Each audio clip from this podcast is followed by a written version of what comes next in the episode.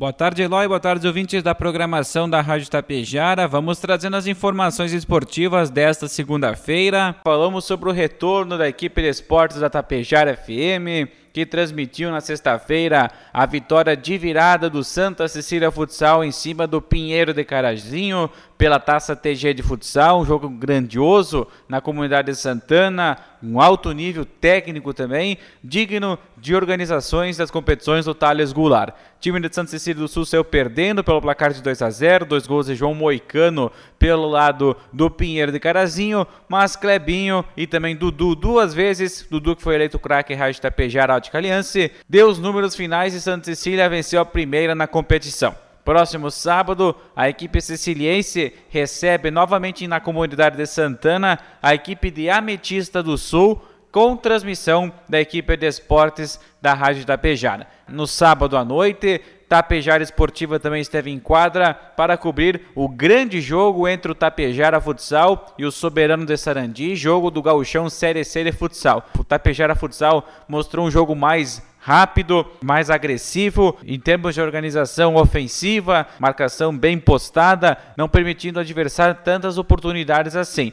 Tapejara Futsal fez gols no segundo tempo com André, Jefferson, Ângelo duas vezes e também o Pedro Henrique. O próprio Jefferson acabou fazendo gol contra, que foi o gol marcado pela equipe do Soberano da Sarandi. Mas nada impediu o brilho da equipe de Tapejara retornando o futsal aqui em nosso município. Com o público, claro, apenas sócios estiveram participando, puderam prestigiar o jogo, mas enfim, já um outro ânimo para a equipe e com público presente no ginásio Albino Socella, já deu para destacar que está voltando aos poucos a magia do futsal aqui em Itapejar. Três pontos na tabela de classificação e a equipe de Itapejara enfrenta agora a equipe da AEF de Erechim no próximo sábado lá em Erechim. Um apanhado geral da dupla Grenal. Grêmio novamente marcou passos dentro de casa, empatou em 1 a 1 com o América Mineiro. O jogo foi na tarde do último sábado na Arena. O Grêmio começou bem até com o gol de Guilherme Guedes aos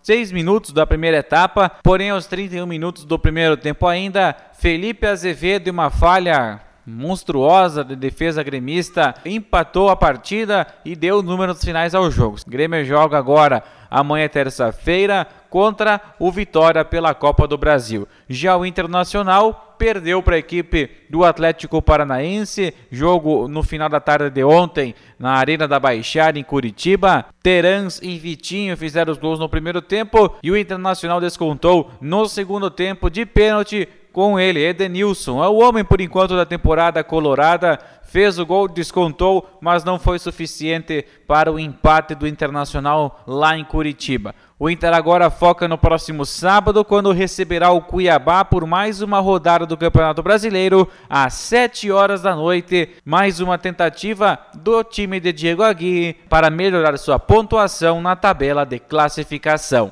Eloy ouvintes, essas foram as informações do nosso momento esportivo de hoje. Um grande abraço, até amanhã.